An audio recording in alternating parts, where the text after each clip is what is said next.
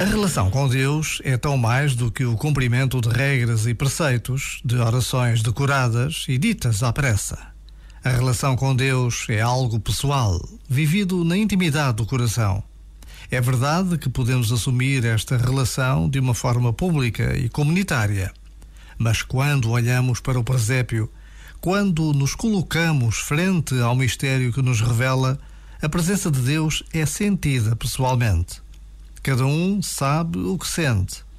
Por vezes, basta a pausa de um minuto para pressentirmos a grandeza do que se passou naquela noite cheia de estrelas, quando uma mãe deu à luz o seu filho, Jesus de Nazaré.